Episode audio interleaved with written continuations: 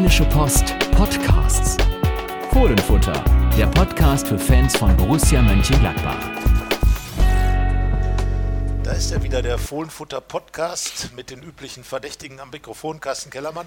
Und Sebastian Hochreiner, nicht vom Winde verweht und wir mussten auch nicht diesen Podcast absagen. Ist das nicht schön? Es ist wunderbar, denn wir sitzen tatsächlich in windgeschützten Räumen, die auch noch ein Dach über dem Kopf bieten. Also von daher alles gut. Wir sprechen trotzdem natürlich über ein Spiel, das nicht stattgefunden hat. Das Derby gegen Köln äh, wurde von Sabine weggeweht. Wir sprechen aber auch über Berlin. Hertha BSC hat äh, den Trainer verloren, Jürgen Klinsmann. Und wir fragen uns einfach mal, wäre sowas in Gladbach auch möglich? Und dann gibt es natürlich noch das aus Düsseldorfer Sicht gerne als Derby bezeichnete, aus Gladbacher Sicht aber eher als Niederrhein-Duell angesehene Spiel bei Fortuna Düsseldorf. Aber fangen wir doch an mit Köln.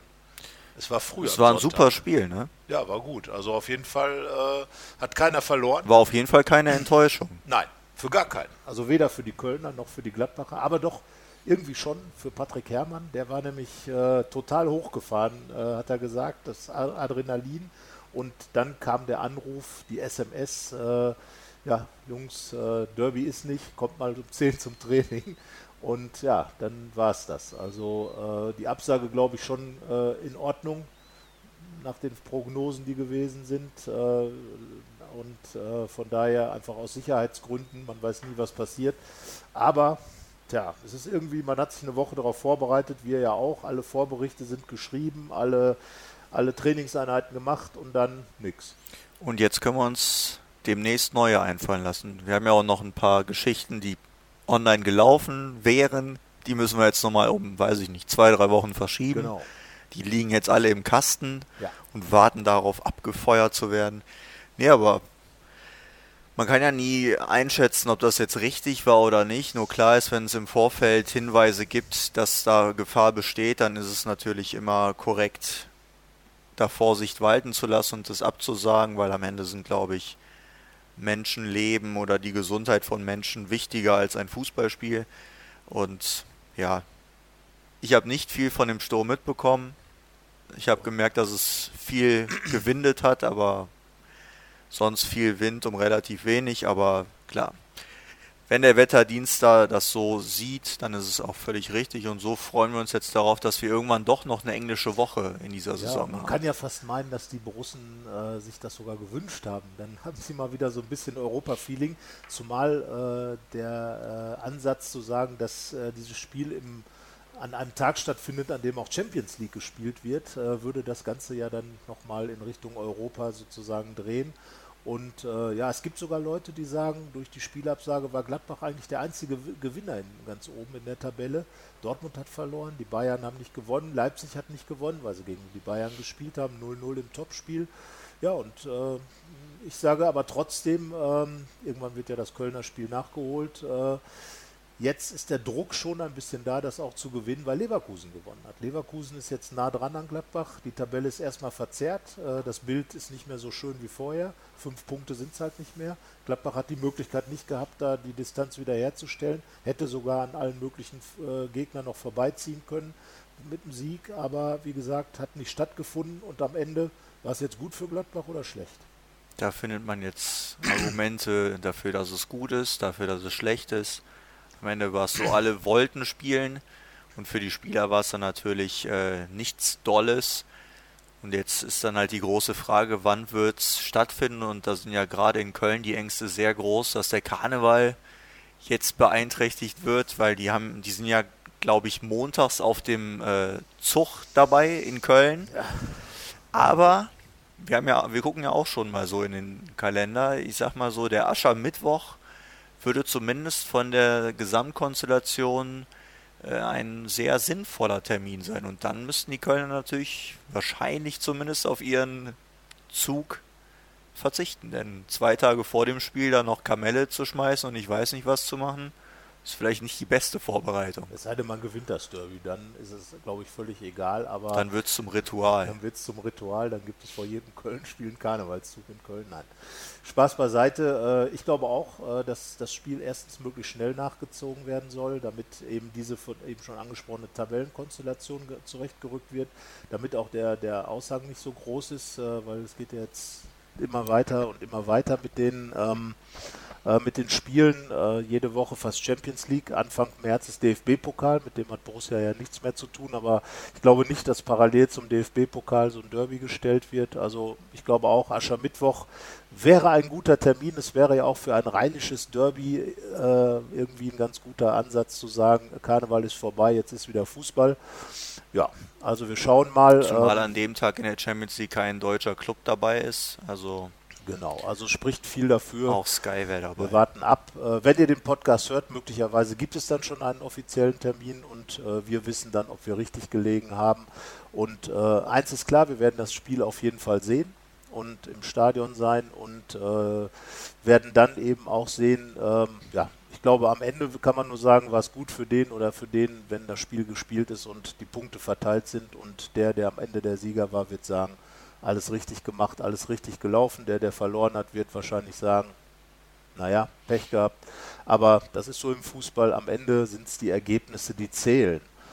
Das ist so. sehr weise von dir. Und jetzt sind wir mit diesem Ergebnis, das Ergebnis in Berlin bei einem Club, der der Big City Club werden will, ist, der Trainer ist zurückgetreten. Ja, wir nehmen das jetzt als aktuellen Anlass, weil gerade vor wenigen Minuten hat Jürgen Klinsmann sein Amt praktisch bereitgestellt für jemand anders. Das Ganze hat er über Facebook gemacht. Und warum reden wir jetzt im Borussia-Podcast darüber?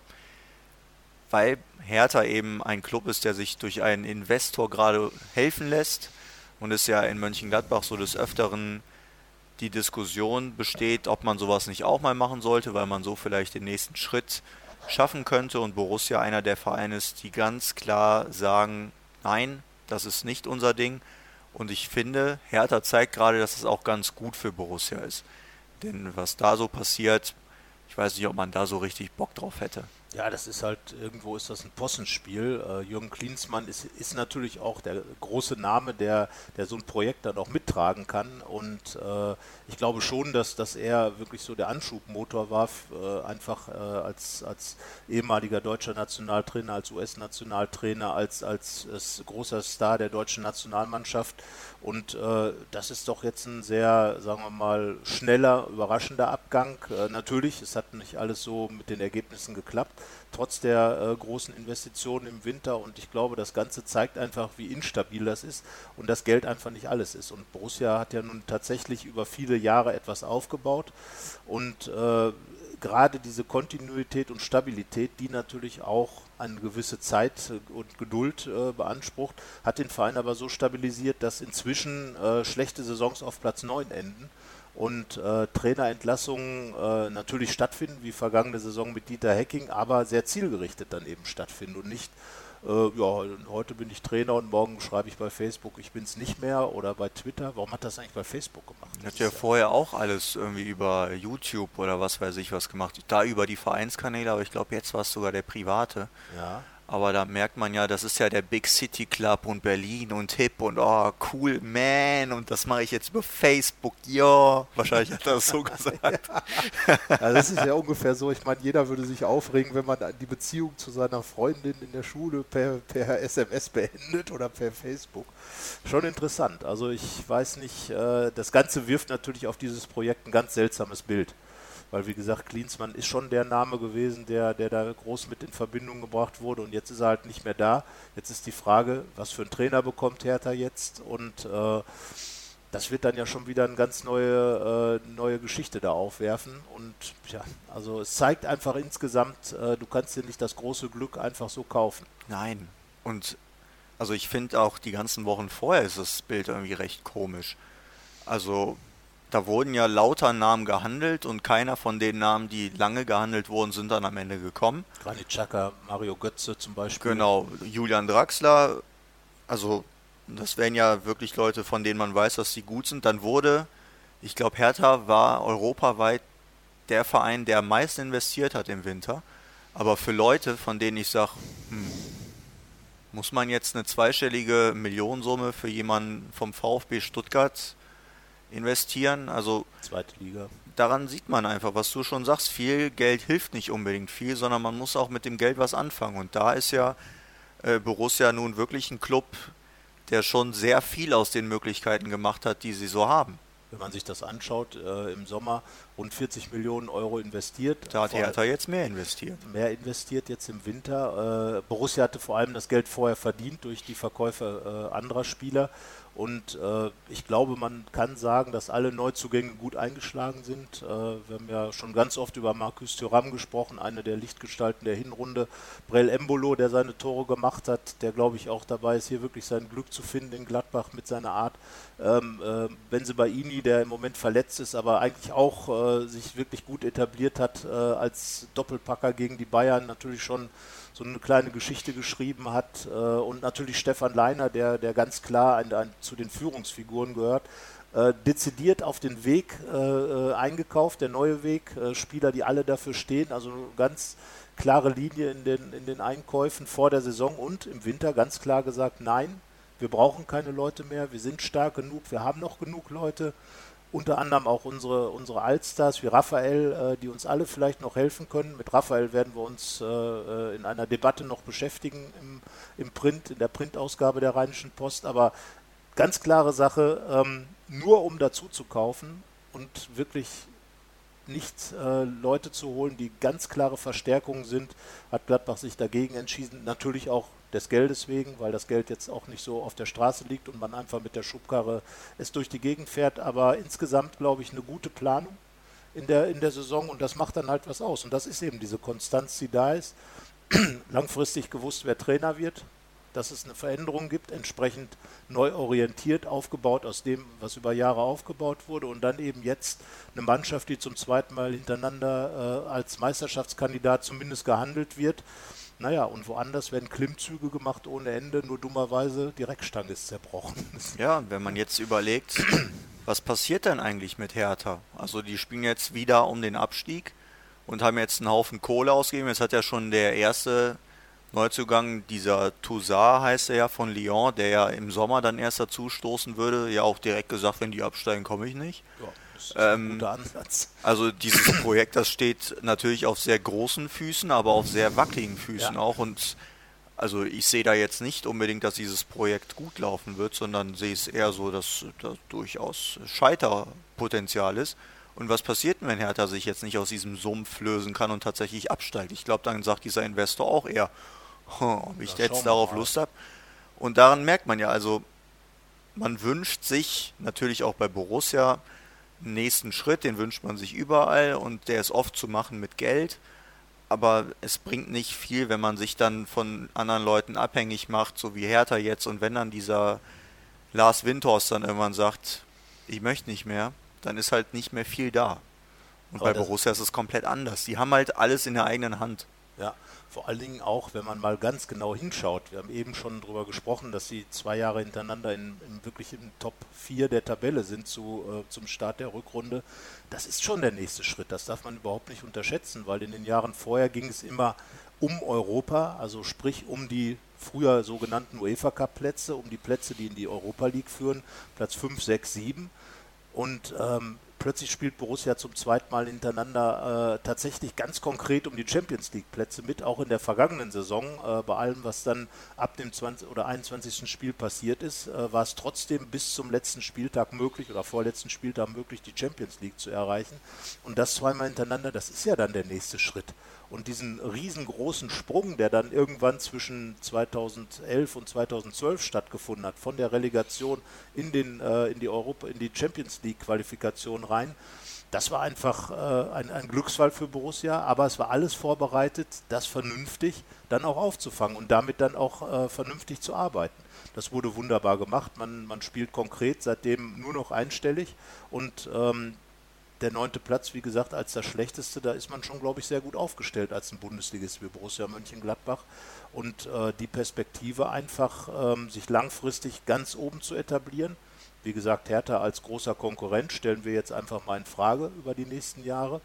ähm, dass natürlich jederzeit eine Mannschaft wie Hoffenheim auch oben reinstoßen kann. Leipzig hat sich etabliert, aber auch da viel Geld, aber auch intelligent investiert das Geld in Leipzig, in Hoffenheim. Da wurden Mannschaften aufgebaut, klar, Top-Spieler geholt, aber es wurde auch was draus gemacht und das ist einfach der andere Weg. Das ist es eben. Deswegen Geld ist nicht das Allerheilmittel und auch, es weiß auch keiner, ob das Borussia irgendwas bringen würde, wenn jemand sagt, ich pumpe jetzt hier mal 50 Millionen rein, dann würden vielleicht auch andere Transfergedanken kommen. Und dann sagt man eben, ja, jetzt gebe ich halt mal 30 Millionen für Spieler XY aus, der eigentlich gar nicht so gut ist. Und dann wissen ja auch die anderen Clubs, der Verein hat jetzt mehr Geld als sonst, dann kann ich auch mehr verlangen.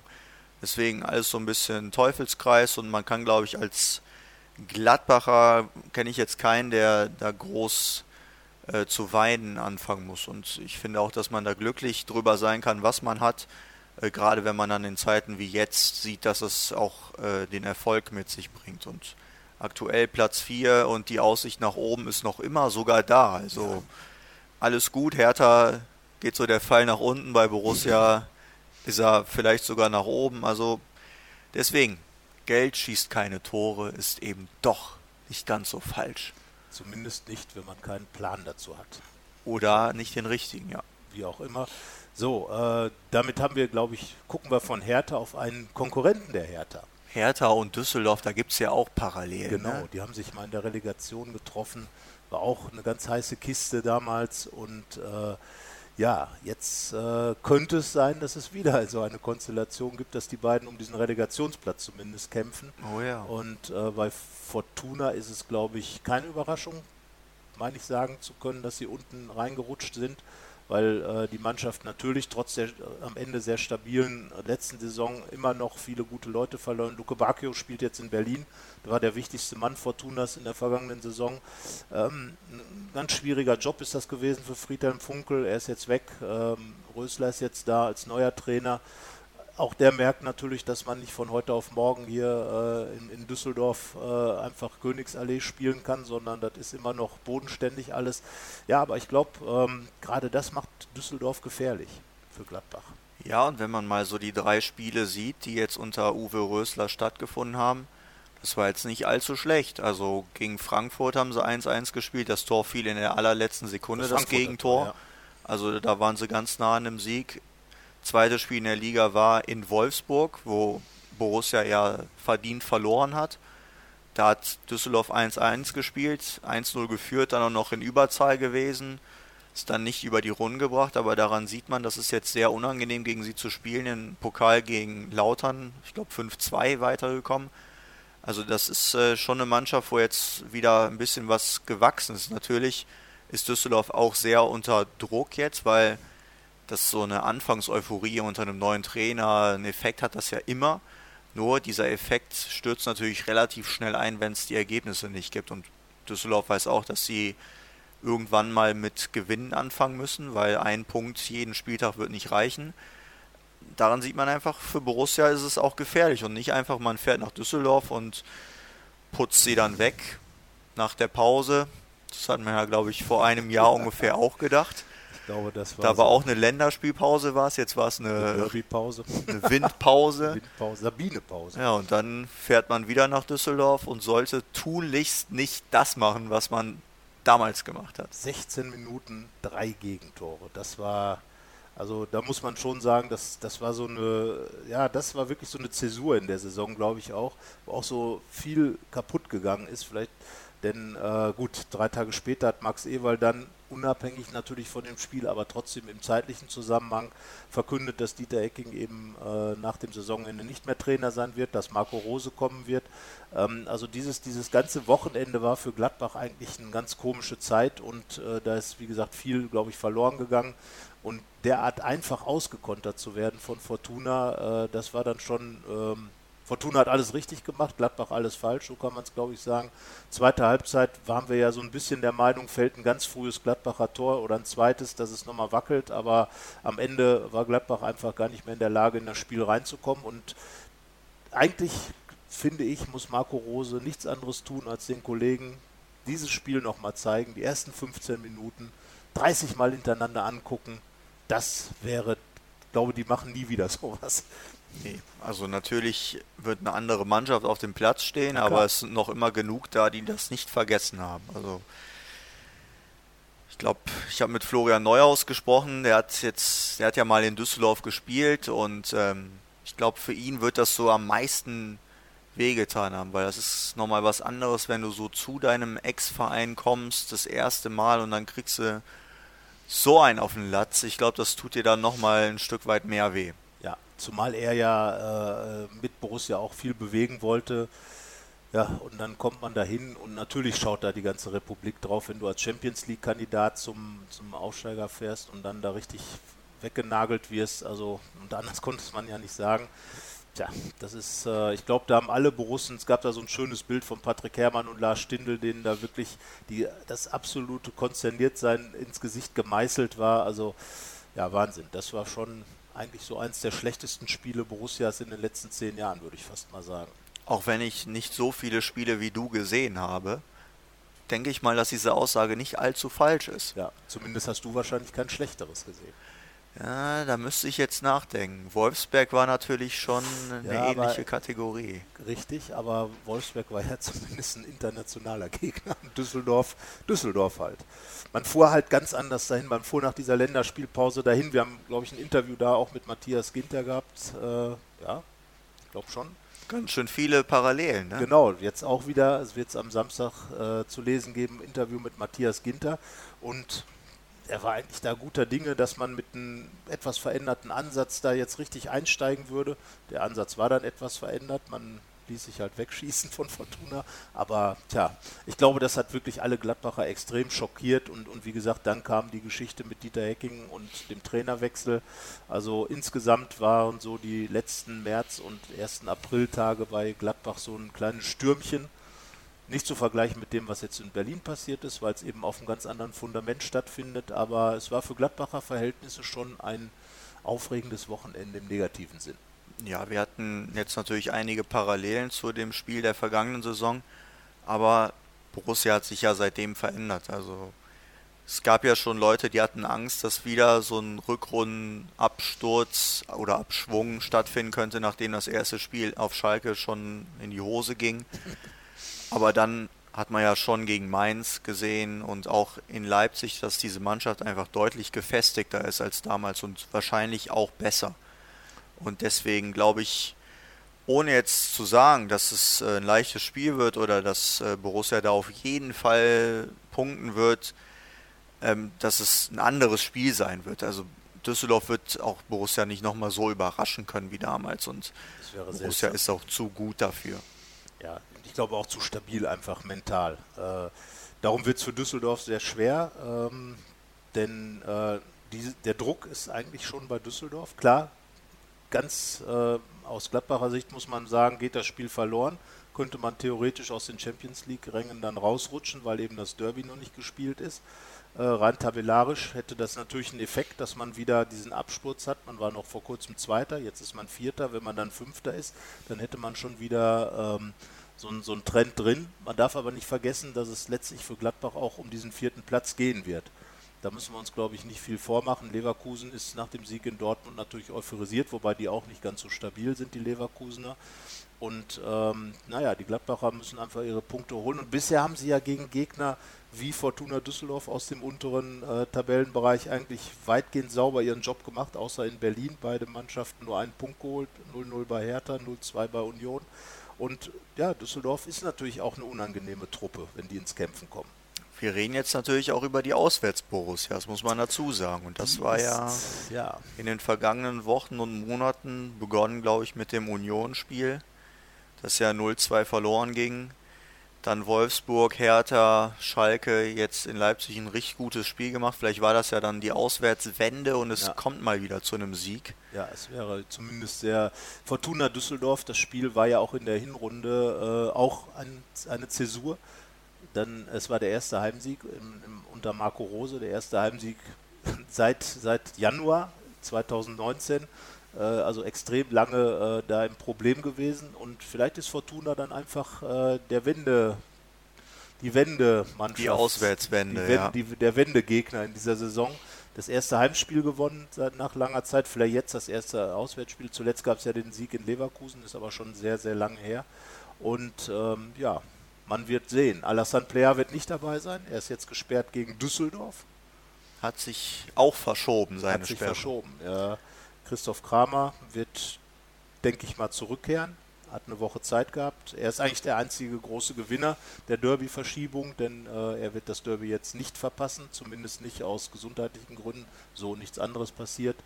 Ähm, ja, aber ansonsten ohne Player, aber ich denke mal, auch da sollte Borussia gewappnet sein. Wir bleiben dabei. Barel Embolo wird ihn vertreten, würde ich sagen. Ja, ich glaube, so viel wird sich an der Aufstellung, die wir für Köln hatten, gar nicht ändern. Nein. Ähm, vorne gehe ich auch mal davon aus, dass wir da Hermann, Embolo und Thüram sehen werden. Genau, Geschwindigkeit, Flügelspiel, Kraft. Ich glaube, das sind die Dinge, die man auch gegen Fortuna braucht. Ja, ich glaube das auch. Also vielleicht sogar noch mehr als spielerische Struktur, die ja beispielsweise Lars Stindl bringen würde. Ähm, da glaube ich auch, dass es viel über Kampfmomente und es auch einfach mal erzwingen zu wollen gehen wird. Ja, jetzt ist halt die Frage, ich glaube, die Abwehrreihe ist auch relativ klar. Benzebaini wird ins Training einsteigen, hat aber lange gefehlt. Von daher Oskar Wendt und ansonsten natürlich Ginter Elvi, die Innenverteidigung. Genau, bei Jan ist es ja auch ähnlich, auch soll Dauert auch, anfangen. Genau, also keine Option. Dann ist die einzige Position, die beiden sind, äh, ist ja die Konstellation im Mittelfeld. Gibt es ein 4-3-3 mit äh, zwei Achtern, mit zwei Sechsern. Wir hatten ja vor Köln schon, glaube ich, über die beiden Sechser gesprochen. Wird Jonas Hofmann wieder eine Rolle spielen, wie in, in, in äh, Leipzig, als er die 10, äh, also einer der Player hat da zurückhängt gespielt. Hofmann war der offensive Mittelfeldspieler. Ähm, dann äh, ist die Frage, wird Florian Neuhaus die Chance bekommen. Christoph Kramer ist, wie gesagt, wieder, denke ich, fit. Also da ist die Auswahl dann schon ganz gut. Ja, wir hatten uns ja für Köln auf Jonas Hofmann festgelegt. Ja. Und das würde ich jetzt auch nicht revidieren, Nein. nicht an meiner Stelle. Dennis Zakaria ist klar, der Name ist gerade nicht gefallen, aber der wird vermutlich. Der muss man nicht nennen, der spielt nämlich immer. ich habe nur die genannt, die möglicherweise zur Disposition stehen. Und dann bin ich ja nach wie vor so ein Fan davon geworden, Florian Neuhaus auf der 6 zu sehen, weil mir hat das halt nicht so ganz dolle gefallen, was er im offensiven Mittelfeld in der Hinrunde gemacht hat und fand dann halt angefangen mit diesem Freiburg-Testspiel in Spanien, dass es einfach auf dieser Position richtig gut funktioniert und in Leipzig hat er das ja dann nochmal in einem Pflichtspiel gezeigt. Also ich glaube auch, dass er da echt richtig gut funktioniert, auch an der Seite von Dennis Zakaria und da auch nochmal die nächsten Schritte gehen kann. Zumal dazu kommt, dass man dann im Umschaltspiel oder äh, mit dem Ball, wie man so schön sagt, also im Angriff, äh, äh, Neuhaus ja auch dann der Spieler wäre, der mit nach vorne geht. Und dann hätte man ja diese Achterkonstellation, die es in der vergangenen Saison in der Hinrunde so großartig gemacht hat mit Neuhaus und Jonas Hofmann, die, äh, die sehr, sehr gut auch dieses Anlaufspiel gemacht haben, die die Räume eng gemacht haben, die Passräume, die aber auch immer wieder diese, diese, diese Läufe gemacht haben in die Tiefe. Neuhaus hat da ja aus dieser Position heraus einige Elfmeter rausgeholt, kam immer wieder im Strafraum zum Abschluss. Also da könnte ich mir schon vorstellen, er hat jetzt ja auch ein Tor vorbereitet, hat äh, gegen Mainz getroffen. Also ich glaube, diese Konstellation da, die ist ganz sympathisch mit äh, Zakaria Neuhaus und Hofmann da im zentralen Mittelfeld hinter den Dreien und vor den Vieren benannt. Eine Position haben wir noch gar nicht besprochen. Ja, dann erzähl mal Ja, also. übers Tor. Jan Sommer oder Jan Sommer oder Jan Sommer. Das ist ja klar wie Kloßbrühe. Ja, da wird's Schweizern im Tor. Also Jan Sommer spielt äh, in der im EM-Jahr. Er wird die Nummer 1 auch Ja, bei und dem ihm großen wird das Turnier Spiel sein. vor etwa einem Jahr auch sehr wehgetan haben. Ja, also er hat ungefähr vier Torschüsse drauf bekommen, drei waren drin, unhaltbare Dinger. Aber äh, er ist ehrgeizig und da geht es ihm gar nicht um die Gegentore, sondern einfach dieser, dieser Step, der da verloren gegangen ist. Dieser, dieser Schritt, einfach dieses Spiel zu gewinnen, das hätte, glaube ich, sehr, sehr viel verändert im, für den Rest der Saison. Und so hat es halt auch viel verändert. Und ich glaube, das, das hängt allen Borussen noch nach, äh, Sommer insbesondere. Ähm, er war Kapitän da und ja, also ich glaube, dass alle, die auch völlig egal wer dann aufs Feld kommen wird, nochmal wäre ich Rose, würde ich den einfach nochmal 45 Minuten, die ersten 45 Minuten von Düsseldorf fünfmal hintereinander zeigen und ich glaube, kein einziger Gladbacher wird dann falsch eingestellt sein für das Spiel. Ja, und ich glaube auch, dass Jan Sommer und Matthias Ginter, die das ja als Führungspersonal und jetzt noch führenderes Personal ja. erlebt haben, da auch von der ersten Minute an alles dafür geben werden, dass alle Kollegen sensibilisiert sind und dass sowas ja nicht wieder ja. passiert. Ähm, jetzt ist natürlich dann die Frage, wie gut gelingt das? Ich sage so gut, dass es einen 2 zu 0 Sieg der Gladbacher gibt. Das ist zumindest nicht sehr abstrus. Ich äh, würde auch mal sagen, dass Borussia mal wieder ein zu 0 schafft. Ähm, ja, ich kann ja jetzt nicht wieder auch 2-0 sagen. Deswegen sage ich da einfach 3-0. Ist auch, ist auch eine klare Ansage. Ich glaube, gegen Köln hat was genau umgekehrt. Da habe ich 3-0, ja. 2-0. Äh, der letzte Sieg der Gladbacher war ein 1-0-Sieg. Der letzte Sieg in Düsseldorf in der Bundesliga. Zwischenzeitlich gab es im Pokal mal einen 1-0-Erfolg. Damals hat ein gewisser Stefan Effenberg per Elfmeter den 1-0-Sieg, damals heißt 1990, 30 Jahre her, herausgeschossen. Also es ist langsam mal wieder an der Zeit und wir beide gehen davon aus, dass es passiert.